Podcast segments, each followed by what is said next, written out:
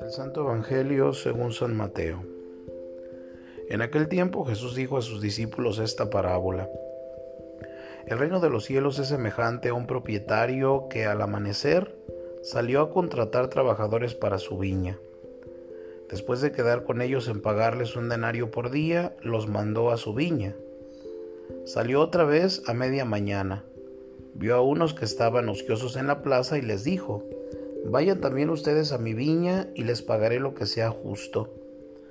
Salió de nuevo a mediodía y a media tarde e hizo lo mismo. Por último, salió también al caer la tarde y encontró todavía otros que estaban en la plaza y les dijo, ¿por qué han estado aquí todo el día sin trabajar? Ellos le respondieron, porque nadie nos ha contratado. Él les dijo, vayan también ustedes a mi viña. Al atardecer, el dueño de la viña le dijo a su administrador, llama a los trabajadores y págale su jornal, comenzando por los últimos hasta que llegues a los primeros. Se acercaron pues los que habían llegado al caer la tarde y recibieron un denario cada uno. Cuando les llegó su turno a los primeros creyeron que recibirían más, pero también recibieron un denario cada uno.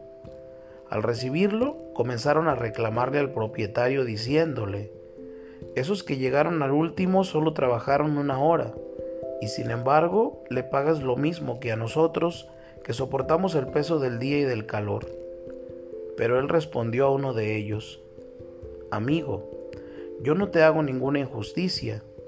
¿Acaso no quedamos en que te pagaría un denario? Toma pues lo tuyo y vete. Yo quiero darle al que llegó al último lo mismo que a ti. ¿Qué no puedo hacer con lo mío lo que yo quiera? ¿O vas a tenerme rencor porque soy bueno? De igual manera, los últimos serán los primeros y los primeros los últimos.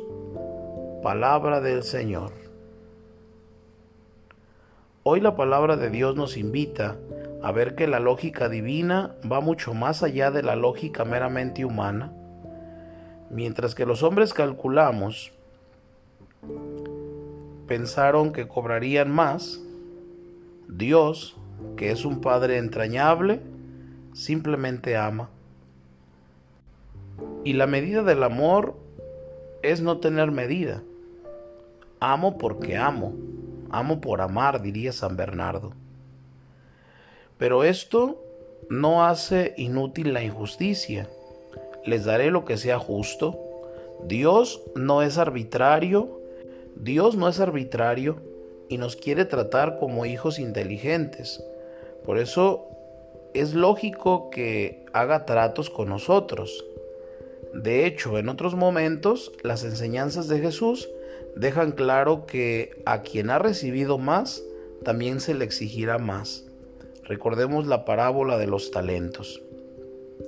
En fin, Dios es justo, pero la caridad no se desentiende de la justicia, más bien la supera. Un dicho popular afirma que la justicia por la justicia es la peor de las injusticias. Afortunadamente para nosotros, la justicia de Dios, repitámoslo, desbordando de su amor, supera nuestros esquemas. Si de mera y estricta justicia se tratara, nosotros estaríamos pendientes de redención. Es más, no tendríamos ninguna esperanza de redención.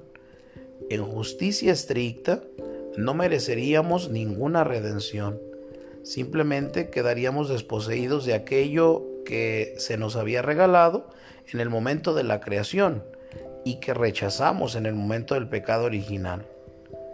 Examinemos por tanto de cómo andamos de juicios, comparaciones y cálculos cuando tratamos a los demás.